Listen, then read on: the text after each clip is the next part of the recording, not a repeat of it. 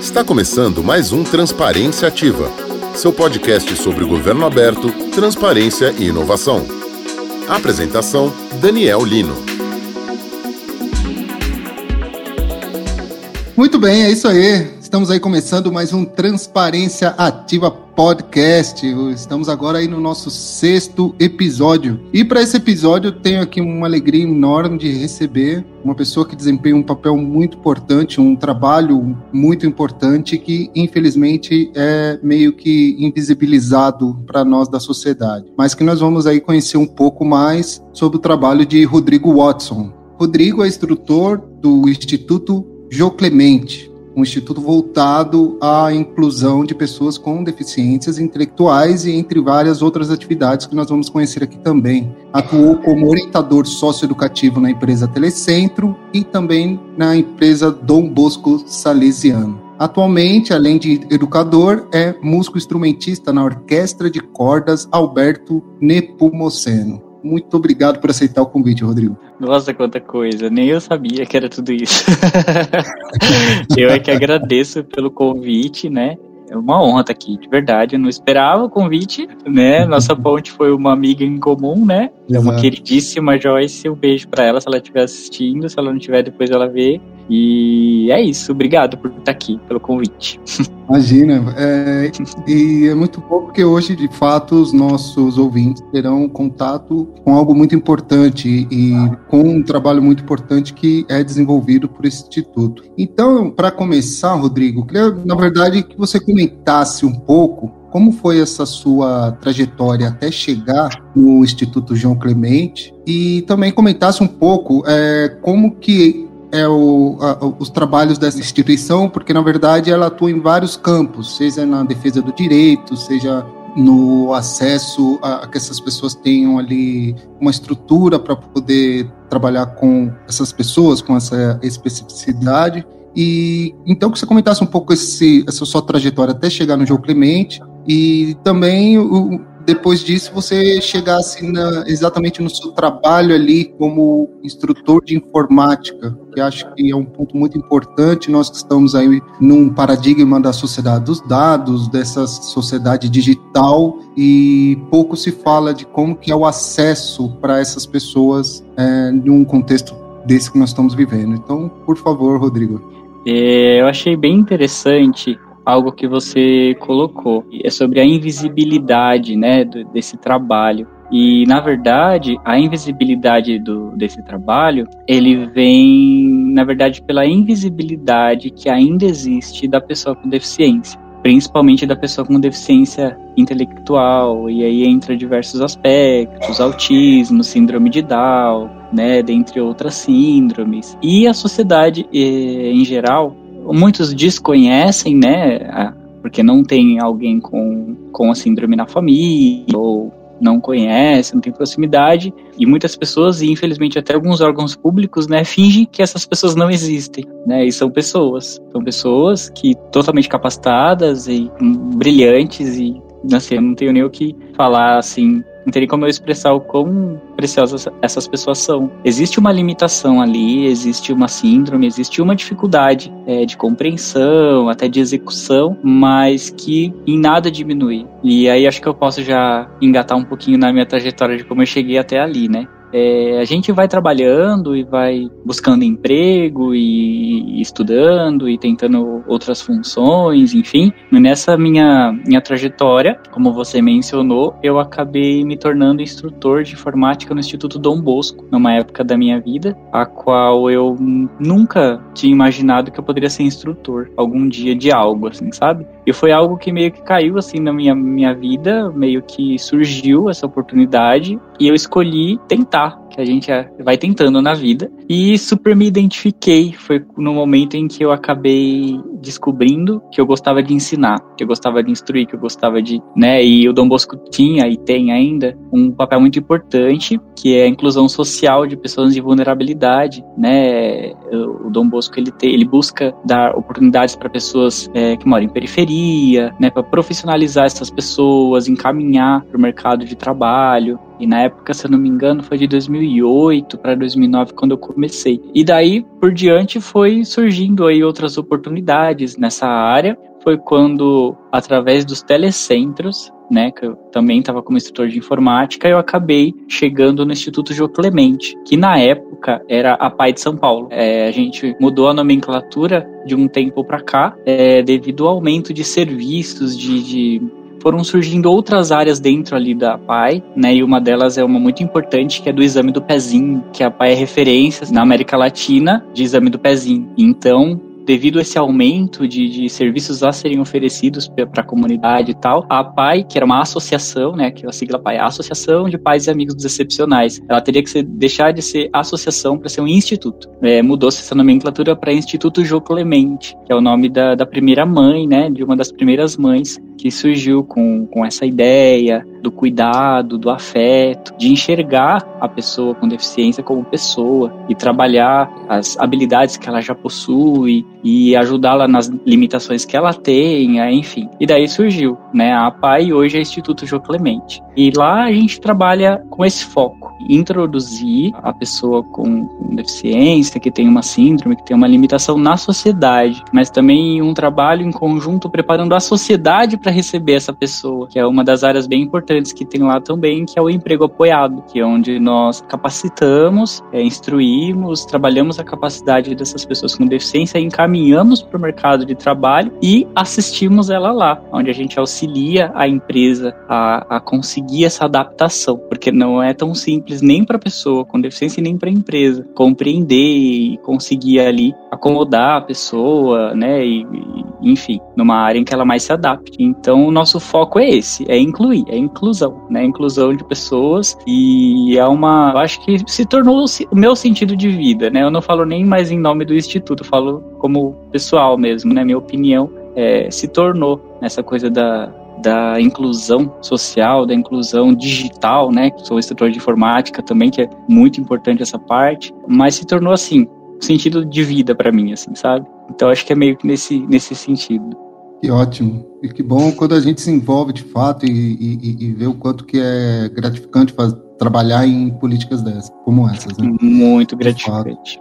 E eu até acho interessante, nós poderemos aqui trazer para o nosso ouvinte que há uma diferença entre deficiência mental e intelectual. A deficiência intelectual, ela tá ligada um, um, pouco mais da dificuldade na compreensão por parte da pessoa. E talvez eu gostaria até que você pusesse um pouco isso para os nossos ouvintes, assim, um pouco para eles entenderem realmente é, do que, que nós estamos falando em deficiência intelectual quando nós estamos falando dessas ações da Geo Clemente.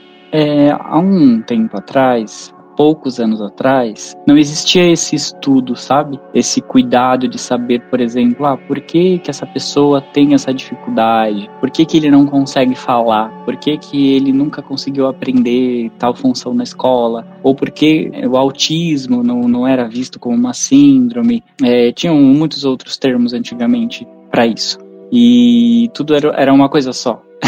né, a pessoa tinha uma dificuldade ali, uma, uma limitação, o autismo, que hoje a gente já conhece, o autismo, ou era síndrome de Down, ou tinha alguma dificuldade em aprender alguma função, era vista como incapaz, enfim, e deixada ali à margem mesmo, né? E existiam muitos lugares onde levavam para tentar tratamento, para tentar algo para essas pessoas, enfim. E aos poucos, de uns anos para cá, devido aos estudos, devido ao avanço mesmo até da, ci, da ciência e do que hoje as terapias são vistas como serviço de saúde. Quando a gente, há um tempo atrás, falava, ah, fulano precisa de terapia, era meio que uma ofensa. Mas hoje a gente vê que não, que todo mundo precisa de terapia, e que bom se todo mundo fizesse terapia para se autoconhecer, para se compreender, né? Então, com o passar do tempo, isso foi sendo cada vez mais visto como saúde, né, saúde mental. E daí surgiram os diversos, as diversas áreas, as diversas análises, né, aonde especificavam é, esse tem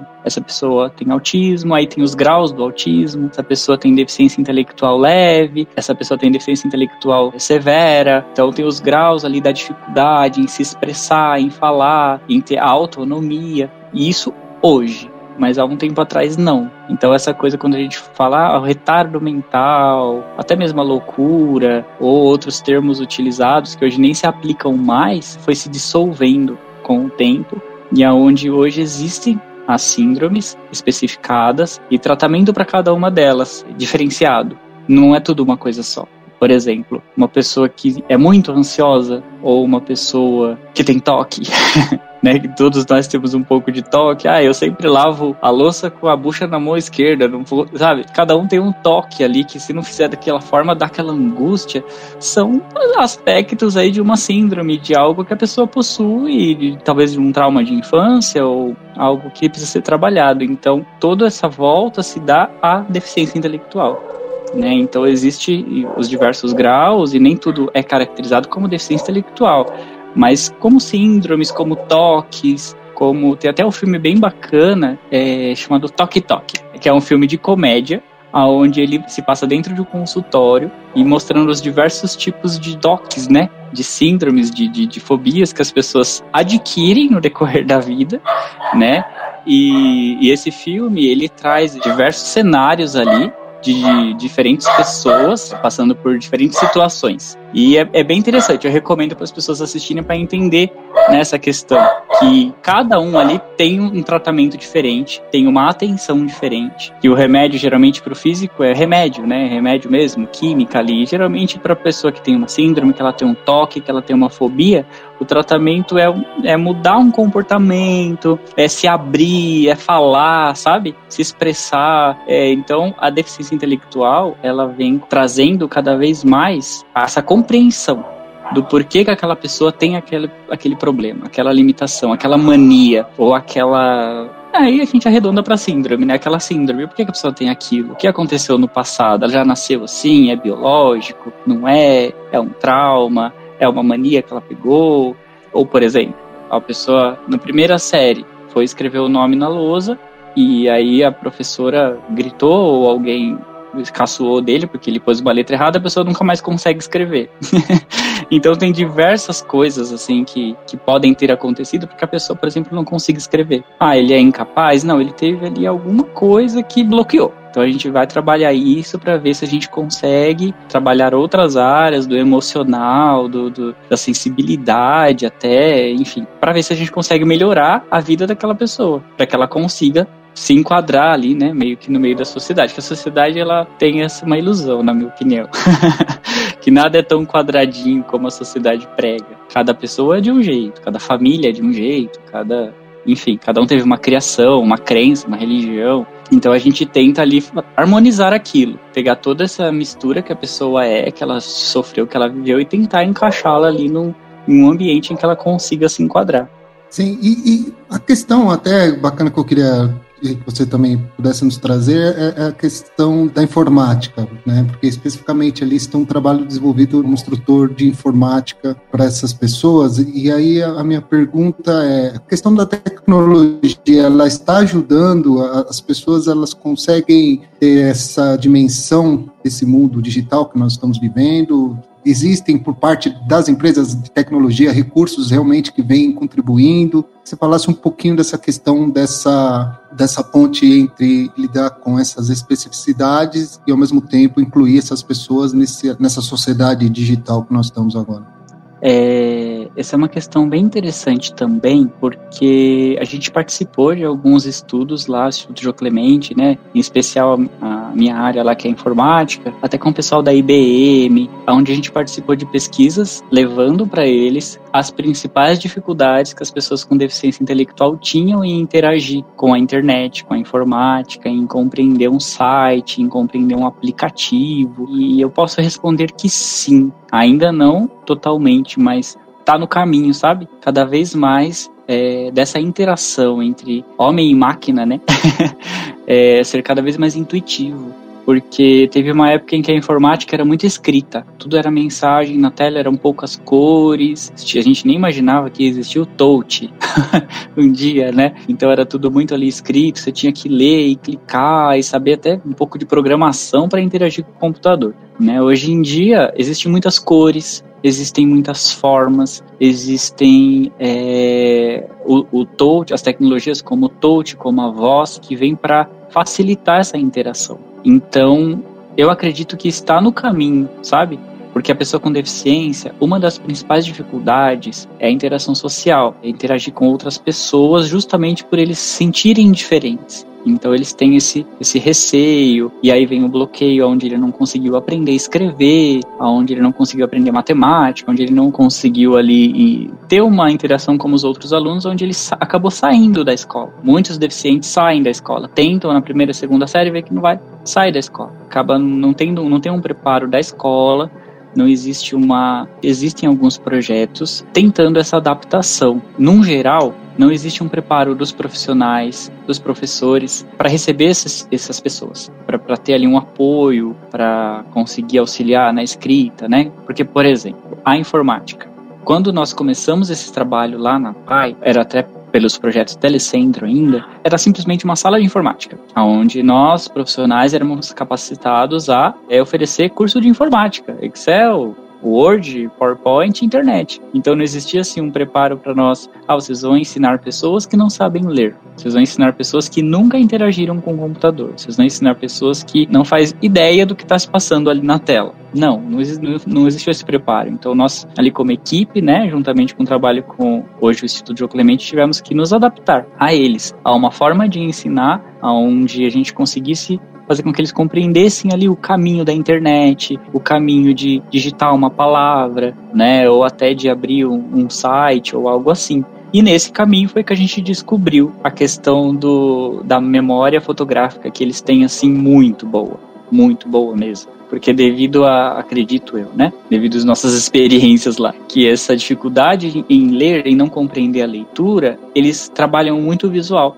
Então, o avanço da tecnologia em deixar cada vez o visual mais intuitivo, com cores e formas e o touch, está facilitando muito, assim, sabe, a interação deles, né? Então, o caminho que nós encontramos ali para auxiliá-los foi essa questão da de decorar o caminho, decorar o caminho, fazer com que eles compreendessem que aquele ícone era o ícone da internet e que se ele clicasse ali o que que era clicar, o que que era o volume. Então eles têm muito essa coisa do visual e é o que a gente mais utiliza com eles é essa questão do, da memória fotográfica deles, para que eles consigam às vezes aparece alguma mensagem na tela, mas eles já sabem que aquela mensagem, devido ao formato, o ok ou cancelar, é para ele abrir ou fechar uma página, é para ele salvar ou não um arquivo, sabe? Então a gente conseguiu encontrar essa forma de com que os que, não, os que têm essa dificuldade de leitura, que não, não é um total, mas é a grande maioria, conseguisse essa interação. E isso vem do que eu falei um pouquinho antes, dessa questão de alguns anos atrás não ter esse estudo do que era a síndrome de cada um. Muitas famílias, infelizmente, acabavam meio que não insistindo em tentar inserir o parente, o filho, o irmão na sociedade. Deixavam em casa, né? Não tinham preparo psicológico nem da família, nem do atendido, nem da sociedade para receber eles. Então hoje em dia a gente tem ali um cenário onde 90% dessas pessoas com 40, 50 anos não frequentaram escola, não interagiram com outras pessoas, não fizeram um curso, porque existem outras formas, não é só a escola padrão, existem cursos de teatro, existe curso de artes, de música, que eles se dão muito bem, assim. Eles têm um lado artístico muito bom, essas pessoas com deficiência, né? E, e por ter dificuldade na escola, fica em casa, então.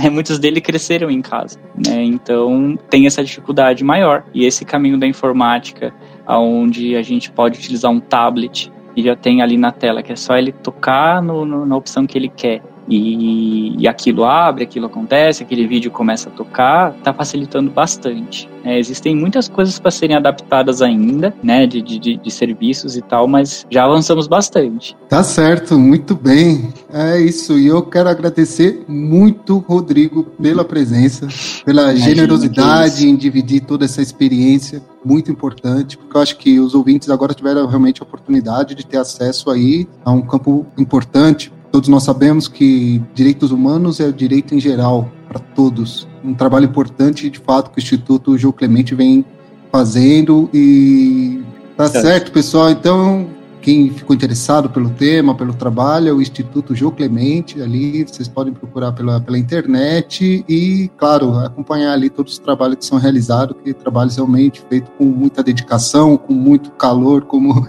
nosso Rodrigo, nosso amigo Rodrigo aqui mostrou. Rodrigo, forte abraço tudo de bom e espero vê-lo um dia pessoalmente também. Eu também. Obrigado mesmo, gente, pela oportunidade. Beijo para vocês. Obrigado, tchau, Dani. Tchau, tchau. tchau. Este programa foi uma produção de Daniel Lino e Groove Audio Media.